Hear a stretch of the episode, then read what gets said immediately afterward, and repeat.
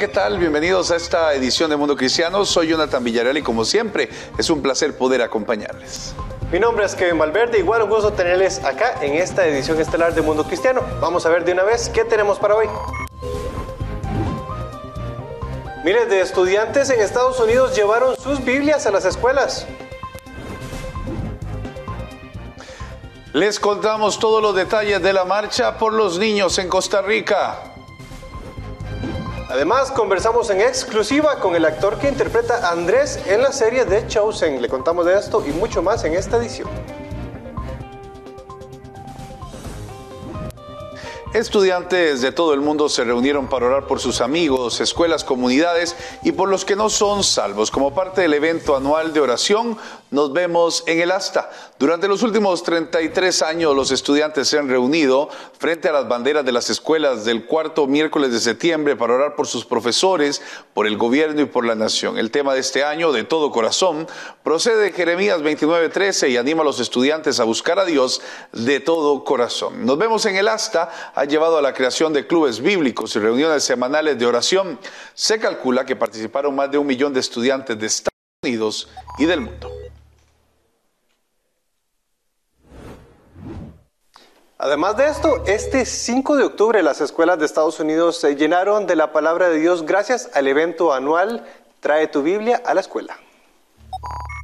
Un pequeño acto de fe se está extendiendo por todo Estados Unidos y ha llevado a miles de estudiantes a llevar sus Biblias a las escuelas el primer jueves de octubre para orar, compartir el Evangelio y celebrar la libertad religiosa. Y es una oportunidad para testificar de Cristo.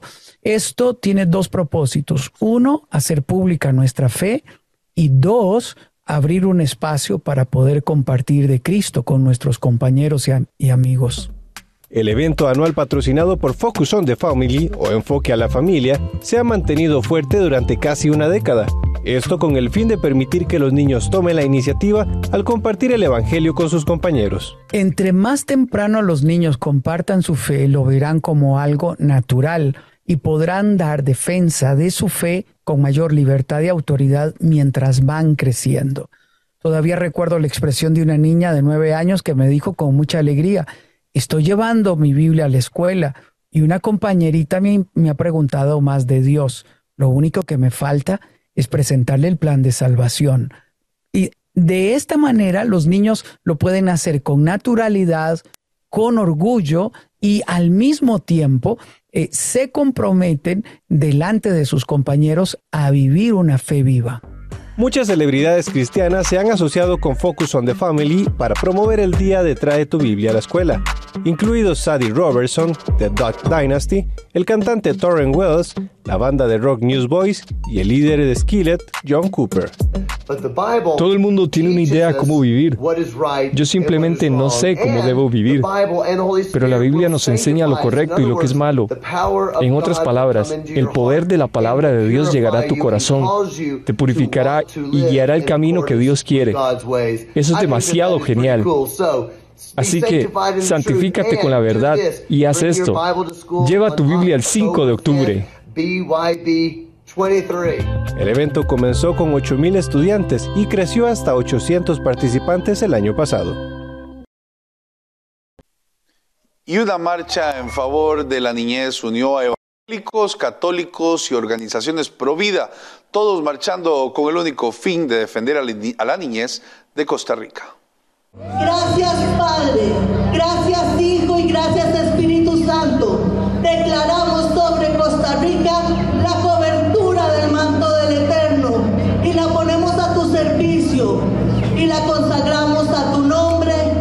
Dejando todo en manos de Dios y bajo el lema Nuestros niños son sagrados en Costa Rica se llevó a cabo una marcha para defender la niñez. La Alianza Evangélica Costarricense, en conjunto con la Conferencia Episcopal de Costa Rica y el Frente Nacional por la Vida, decidieron unirse y levantar la voz en una sola, a favor de los niños. Nos sentimos sumamente felices y agradecidos con Dios porque de verdad los niños son la bandera de la gran convocatoria nacional en este momento. No podemos seguir permitiendo que se avasalle su inocencia. Y por esa razón estamos aquí en la calle hoy diciendo de una forma pacífica pero muy vehemente que por favor recuerden, nuestros niños son sagrados. Desde los más pequeños hasta los más grandes vestían camisetas blancas y portaban pancartas con mensajes muy claros. Dios no hace basura. Los niños de Dios no están a la venta. La vida no es una mercancía. Nuestros niños son sagrados. Y eso es lo que precisamente muchos niños quieren expresar, como lo hizo la pequeña Ivonne. Los niños son sagrados. Nadie lo puede tocar porque solo son de Dios. Ah, yo soy aquí luchando por los niños que no pueden venir aquí, que están encerrados. No importó el calor del momento, miles caminaron por las calles de la capital con el objetivo de levantar la voz por el derecho a la vida desde la concepción, de tener una familia según el plan de Dios, porque los niños tengan una sana educación libre de imposiciones ideológicas, de una protección física espiritual, libres de trata y explotación sexual. Bien lo dice el eslogan de esta marcha, nuestros niños son sagrados. Estamos aquí para pelear con ellos. Algunos nos toca hacerlo desde el ámbito político y lo vamos a hacer con uñas y dientes defendiendo a nuestros niños, parándonos al frente de aquellos movimientos, de aquellos proyectos de ley que pretenden eh, denigrarles y que pretenden alterar su identidad y su ideología. Y pues por supuesto los padres de familia a nivel nacional tenemos que unirnos en esa causa, protegiéndolos, cuidándolos. Para los líderes cristianos hoy más que nunca deben unir fuerzas y enfocarse en la sana formación de los niños. Y es que todo no termina aquí. Este es el comienzo de una fuerte lucha por la niñez. Tenemos un documento que queremos presentar a las autoridades porque esto no termina aquí. Hay una comisión que va a seguir trabajando para presentar proyectos de ley para que los niños puedan ser respaldados en muchas áreas que hoy son vulnerables. Así es que nos sentimos contentos. Para nosotros estas marchas es de gran importancia porque los niños, los niños es la base de todo. En la familia es donde están los valores y por ello es que debemos de luchar para que la generación cambie. Un cambio completo empieza desde la familia. El recorrido estuvo cargado de buenas porras. Los niños no se tocan y no están a la venta. Los niños no se tocan y no están a la venta. Música. Danza contó con el apoyo de la comunidad evangélica y católica, así como familias felices defendiendo a los más indefensos. Claro que sí, es el futuro de Costa Rica y es el presente también. Nosotros tenemos que sembrar y realmente la base de la sociedad es la familia. Hay que protegerla. Por su parte, la Asociación Obras del Espíritu Santo, liderada por el padre Sergio, fueron los encargados de brindar toda la logística para llevar a cabo la marcha. Gracias a Dios, hoy es el triunfo del amor, del amor sobre la cultura y la muerte, del amor sobre el, el daño que le está haciendo mucha gente a nuestros niños. Pero hoy ya vimos que en nuestro país la mayoría aplastante queremos cuidar a nuestros niños y hoy lo hemos demostrado sin diferencia en ninguna religión, sin diferencia en ninguna nacionalidad, sin ningún tipo de diferenciación, en paz, tranquilo, sin humillar, sin espectáculos vulgares, ni nada como a veces pasa en diferentes eventos. El evento finalizó con mucha alegría, orden y oración por los niños frente a la estatua de León Cortés en la Sabana, donde hubo un concierto con artistas cristianos nacionales. Porque aquí queremos decir que en este país las iglesias nos amamos, nos respetamos y luchamos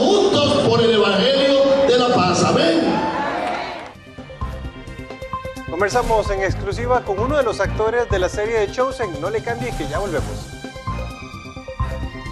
La mejor noticia es que aunque la vida tiene momentos duros, fui la vergüenza de Las Vegas. La más grande vergüenza que alguien haya pasado en Las Vegas es Olga Biskin cuando Juan Gabriel la planta. Siempre puede mejorar. Entonces Dios no solamente me salvó la vida, sino que me libró de la cárcel.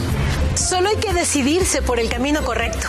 Cuando no quieres tu vida y empiezas a entregar tu vida por otras personas, ahí es en donde te das cuenta que vale la pena vivir. Lo que puede suplir Dios, nadie en este mundo lo puede suplir. De rodillas y le dije, Señor, si me dejas salir de aquí un día, yo te prometo que me voy a dedicar a ti y voy a dedicarme a la, a, a la música, que es lo que tú me has dado.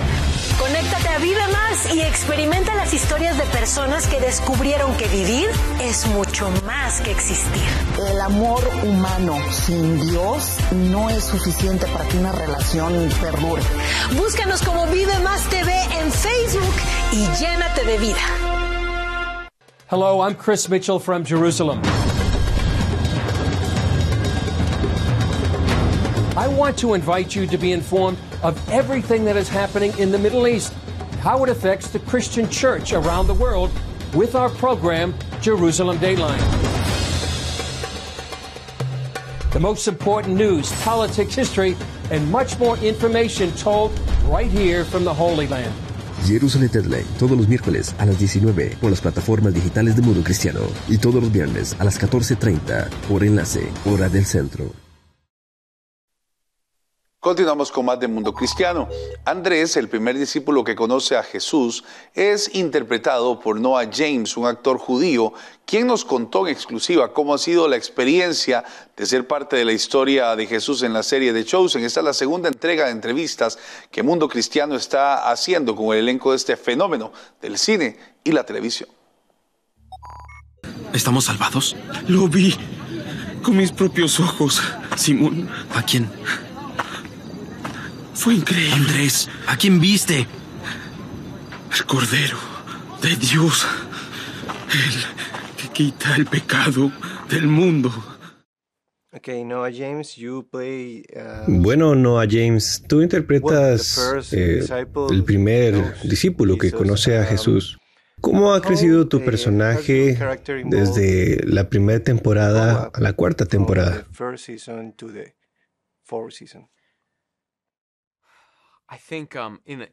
Creo que en muchos sentidos es gracioso que preguntes eso, porque esta temporada para mí es sobre crecer, para Andrés. Creo que hay un largo viaje allí de darse cuenta de que el Mesías ha llegado y decir que todo es posible. Los romanos no importan, ¿sabes? El hecho de que no podamos pagar nuestros impuestos no importa. El Mesías está aquí. Pero entender que la vida de un discípulo es increíblemente desafiante. Y ya sabes, tratar de dar todo lo que tienes en esta vida no es fácil, no es un camino fácil a seguir. Y creo que eso hace más y más evidente a medida que avanzamos. Y así ha sido mucho acerca de frenar la ansiedad, no dejar que la ansiedad te domine. Y eso creo que es una lección realmente difícil de aprender. Y Andrew definitivamente está aprendiendo esa lección. ¿Cómo ha influido interpretar este personaje en tu vida personal? Creo que siempre que sabes que vas a interpretar un personaje durante tanto tiempo como el hecho de poder ser Andrew, y he podido interpretar a Andrew durante tres o cuatro años y medio, lo que pasa es que hay tantos lados diferentes de nosotros como seres humanos. Y cuando interpretamos un personaje piensas, oh, es un poco de ese lado o un poco de ese otro. Y luego a medida que se profundiza y crece y pasas más y más tiempo, también te permite profundizar y hacer crecer partes de ti mismo con las que te gustaría ser mejor, cosas en las que necesitas trabajar. Te das cuenta de que no estoy manejando este momento tan bien como debería. Y ya sabes, esta es la conexión como cuando Andrew tiene ese sentimiento también. Y creo que es un regalo poder interpretar a Andrés y hacerlo durante tanto tiempo como lo he hecho, porque nos hace a los dos mejores personas. Ya sabes, interpretar un discípulo de Jesús es muy importante para los cristianos especialmente. ¿Cómo te preparas para interpretar este tipo de personaje? Creo que ya sabes, sabiendo en qué nos estamos metiendo al principio o sin saberlo realmente, para nosotros era muy importante hacerlo, hacer justicia, aportar todo lo que teníamos a las representaciones. Queríamos que parecieran personajes reales, de carne y hueso, con la cara sucia, porque eso te permite como espectador y como público verte reflejado en esas personas, verte a ti mismo y decir, eso suena verdad, o eso parece real, yo respondería exactamente lo mismo de la manera que esta persona, pero no esa persona, y también me enfadaría con ellos por hacer esto. Y eso atrae al público. Para nosotros lo más importante era la autenticidad, asegurarnos de no ser frívolos con esa con esta historia tan importante para la gente de todo el mundo. Y creo que esa es la razón por la que todo el mundo el espectáculo se ha puesto de moda. Cuando estás en el set, uh, ¿qué quieres mostrar a la gente de tu personaje? ¿Qué quieres que la gente tome de él?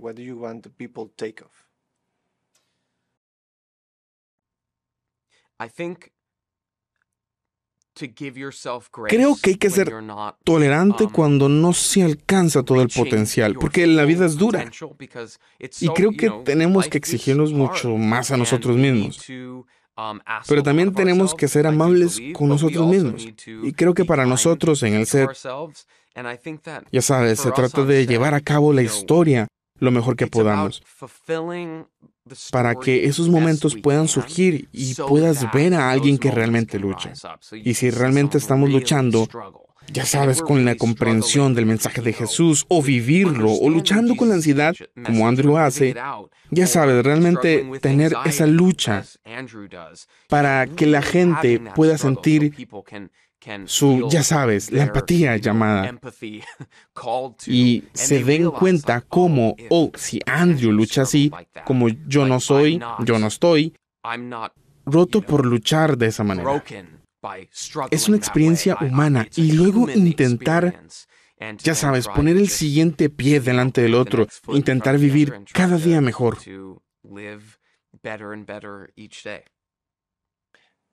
A veces cuando estamos viendo esta serie, tal vez porque somos cristianos, se siente muy espiritual para nosotros. ¿Es lo mismo para ti? Sabes, a mí me ha abierto mucho los ojos porque me acerco a todo esto, ya sabes, desde fuera. Soy judío y no sabía realmente cuáles eran los mensajes de Jesús. Y para mí, me siento como si realmente me hubieran atraído a este increíble grupo de personas y me sentí realmente apoyado. Y siendo de afuera y viendo lo que es ese mensaje en persona, ya sabes, estar en el Sermón del Monte, lo más cerca posible de estar en el Sermón del Monte en 2021 cuando lo grabamos. Es una experiencia realmente especial. Y he sentido que mi vida se ha profundizado absolutamente desde que estoy en esta serie. Así que ha sido una cosa verdaderamente notable de la que estoy, ya sabes, no podría estar más agradecido. No, James, muchas gracias por tu tiempo. Muchas gracias. Yo era de un modo y ahora soy completamente diferente. Y lo que sucedió en el medio fue... fue él. Entonces es hora. Vámonos.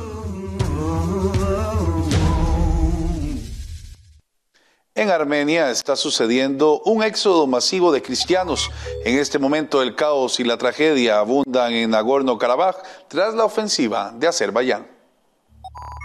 Miles de armenios huyen tras la toma militar de su patria por Azerbaiyán, generando una pesadilla indescriptible, un conflicto que reavivó una disputa de décadas sobre la región Nagorno-Karabaj. Un reciente ataque obligó a casi 14.000 refugiados a cruzar a Armenia y miles más se vieron atrapados en enormes atascos en el único puesto de control que cruzaba. Ha sido una pesadilla, no hay palabras para describirlo. El pueblo fue bombardeado intensamente, no queda casi nadie en el pueblo.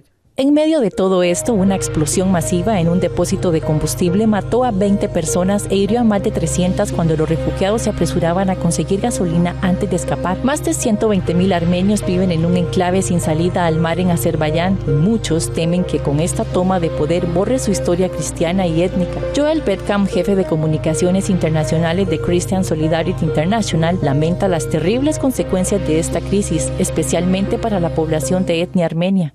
Um, es muy difícil que las personas nos escucharan acerca de esto. Es muy duro haber abierto las puertas y ahora solo estoy lleno de arrepentimiento y tristeza. Es la peor pesadilla que se volvió realidad justo enfrente de nuestros ojos. Recordemos que Armenia se declaró a sí misma una nación cristiana en el año 301 y muchos armenios ven esto como una lucha por su supervivencia, sin ningún lugar a donde acudir sino a Dios. Petkan abogó por la acción internacional y entregó un mensaje al presidente Joe Biden transmitiendo la urgencia de la situación y la necesidad de un cambio de enfoque para proteger al pueblo armenio. Yo diría que han cometido un gran error y necesitan cambiar el rumbo ahora mismo. Han sacrificado una de las civilizaciones más antiguas del mundo por una ventaja estratégica temporal contra sus enemigos, pero lo que realmente han hecho es invitar a más guerra y a más caos. Y al final esta espada que crees que has forjado se romperá en tus manos. Según la Agencia de las Naciones Unidas, 88.000 personas ya han huido y han cruzado Armenia. Líderes mesiánicos y evangélicos se unieron para orar por los no nacidos. Les contamos los detalles al volver de la pausa. La mejor noticia es que aunque la vida tiene momentos duros, fui la vergüenza de Las Vegas. La más grande vergüenza que alguien haya pasado en Las Vegas es Olga Biskin cuando Juan Gabriel la planta. Siempre puede mejorar. Entonces Dios no solamente me salvó la vida, sino que me libró de la cárcel. Solo hay que decidirse por el camino correcto. Cuando no quieres tu vida y empiezas a entregar tu vida por otras personas, ahí es en donde te das cuenta que vale la pena vivir. Lo que puede suplir Dios, nadie en este mundo lo puede suplir. De rodillas y le dije, Señor, si me dejas salir de aquí un día, yo te prometo que me voy a dedicar a ti y voy a dedicarme a la, a la música, que es lo que tú me has dado. Conéctate a Vive Más y experimenta las historias de personas que descubrieron que vivir es mucho más que existir. El amor humano sin Dios no es suficiente para que una relación perdure. Búscanos como Vive Más TV en Facebook y llénate de vida. Club 700 hoy regresó al aire con un formato renovado. Roberto y Jessica presentan historias de vidas transformadas, herramientas para tu crecimiento espiritual y una dosis de inspiración. Ahora en la televisión, radio, YouTube y formato de podcast. Continuamos con más. Un pastor de la India fue encarcelado por acusaciones fraudulentas de que violó las leyes anticonversión del país al compartir el Evangelio, aunque no hubo evidencia de que haya hecho algo malo. El pastor Bajaran Rawat, de 47 años, enfrentó cargos de convertir a personas mediante seducción, a pesar de que la policía no pudo encontrar ningún testigo que testificara contra él. Y la única evidencia que presentaron a los tribunales fue su Biblia. Ante la pregunta del juez que cuál había sido el motivo de su arresto, el tiempo en que el pastor estuvo encarcelado, su esposa y sus dos hijas pasaron hambre, ya que el pastor era quien llevaba los ingresos a su familia. Después de ese terrible acto, todos fueron trasladados a un lugar no revelado con viviendas alquiladas. Un informe de Puertas eh, concluye que 360 millones de cristianos se enfrentan a altos niveles de persecución y discriminación. Su objetivo es expulsar al cristianismo de la India. Ven a la India como la tierra santa del hinduismo y pretenden forzar que eso suceda. Nos vamos para Oriente Medio. El reciente viaje del primer ministro israelí Benjamín Netanyahu a Estados Unidos trajo muy buenas noticias. Más naciones decidieron trasladar sus embajadas a Jerusalén. En la ONU, Netanyahu se reunió con el presidente de la República del Congo, Félix Tshisekedi, y acordaron que abrirían en Israel una embajada y también en Kinshasa también abrirían otra embajada de Israel. El Congo trasladará también la embajada de Tel Aviv a Jerusalén. Además, el presidente paraguayo Santiago Pérez declaró que el 23 de septiembre en Paraguay reabrirá sus puertas para Israel y pondrá la embajada donde corresponde, en la ciudad de Jerusalén. Cinco países ya han trasladado sus embajadas estos son Estados Unidos, Guatemala, Honduras, Kosovo y Papúa Nueva Guinea, y más se han comprometido a hacerlo. Se calcula que uno de cada cinco embarazos israelíes acaba en aborto. Esto impulsó a líderes mesiánicos y evangélicos a unir a pastores y laicos de Israel Central en un acto colectivo de arrepentimiento y petición en nombre de la nación. Démosle un vistazo. La organización de Sandy Shoshani Beet Shaim ha salvado del aborto a unos estimados 5.000 bebés en las últimas décadas en un duro esfuerzo continuo debido a la facilidad para obtener el procedimiento aquí. El gobierno paga los abortos, es gratis a través de nuestro Seguro Nacional de Salud. Además de cambiar los corazones, quiere que los israelíes se den cuenta el bebé en el vientre materno es un ser humano que merece derechos, porque ahora mismo, según la ley israelí, el bebé no es una persona hasta que su cabeza emerge del útero. Y número dos, queremos decir que las mujeres se ven perjudicadas por el aborto. Muchas mujeres sufren más alcoholismo, depresión, aumentan las tasas de suicidio. El aborto perjudica a las mujeres. Shoshani espera elevar la cuestión del aborto a nivel de debate aquí como lo es en América, en Estados Unidos. Annabelle Waldnau, defensora de de familia intenta ayudar a las mujeres pobres a poder permitirse tener a sus hijos no nacidos. Ahora hay muchas más oportunidades desde que el Tribunal Supremo de Estados Unidos revocó fue una gran victoria, una victoria muy grande y en muchos sentidos mucha gente se animó, incluso quienes eran jóvenes y estaban embarazadas, a tener a su bebé. Y sin embargo, hay un gran empuje para que la gente se desanime a pagar su camino a otros estados para tener esos abortos. Hay una actitud extraña sobre la muerte del niño en tu vientre, así que hay una enorme distancia en la apreciación de la vida. Ese aprecio crece en Israel. Hace 13 años se dio un gran paso adelante en los jardines de la vida. Allí las mujeres empezaron a plantar árboles en memoria de sus bebés abortados. Desde entonces, el número de monumentos ha aumentado a más de 2.000. Por eso, uno de los principales actos de la iniciativa de oración tuvo lugar aquí cuando los creyentes celebraron un culto. Y creo que si clamamos a Dios y decimos, Dios, ¿podría salvar a los bebés y proteger a los bebés? ¿Y restauraría los corazones rotos de los israelíes que han tenido tantos abortos? Creemos que Dios va a responder y sanar a nuestra nación. Paul Strand, CBN News, Los Jardines de la Vida, Israel. Todas las semanas analizamos los temas más relevantes en nuestro podcast. Si no sabe cómo verlo, acá le presentamos cómo. Mantente informado mientras exploras el trasfondo completo de la noticia. Escucha el podcast Cuenta Regresiva desde tu plataforma de preferencia, Spotify, Apple Podcasts y Google Podcasts. Encuéntranos en el buscador de tu app favorita como Cuenta Regresiva de Mundo Cristiano y suscríbete para recibir semanalmente el capítulo en estreno. También puedes disfrutar cada episodio en video donde complementamos nuestros análisis con gráficos y contenido visual desde nuestro canal de YouTube Mundo Cristiano. Desde la oficina, casa o en carretera, ahora podrás informarte con el podcast Cuenta Regresiva. ¿Te sientes solo, preocupado, ansioso, deprimido? Mira este mensaje que te puede cambiar la vida. Cada vez estamos más cerca de que el mundo acabe. Desastres, guerras y pandemias se repiten en los titulares una y otra vez. Lo cierto es que ya todo estaba escrito y así va a suceder. Pero también Dios tiene un plan escrito para ti y quiere revelarte una verdad que salvará tu destino. La verdad de Jesucristo. Conoce cómo la verdad de Jesús puede cambiar tu vida. Recuerde que de todas las noticias, la más importante es que Jesús puede cambiar su vida, puede cambiar la dirección de todo lo que está ocurriendo en su vida. Por eso le invitamos a que visite el sitio mundocristiano.tv barra inclinada Jesús y allá podrá compartir con nosotros este mensaje y conocer más sobre cómo Dios puede cambiar su vida. Llegamos al final del programa. Nos vemos en ocho días, si Dios lo permite. Que Dios le bendiga.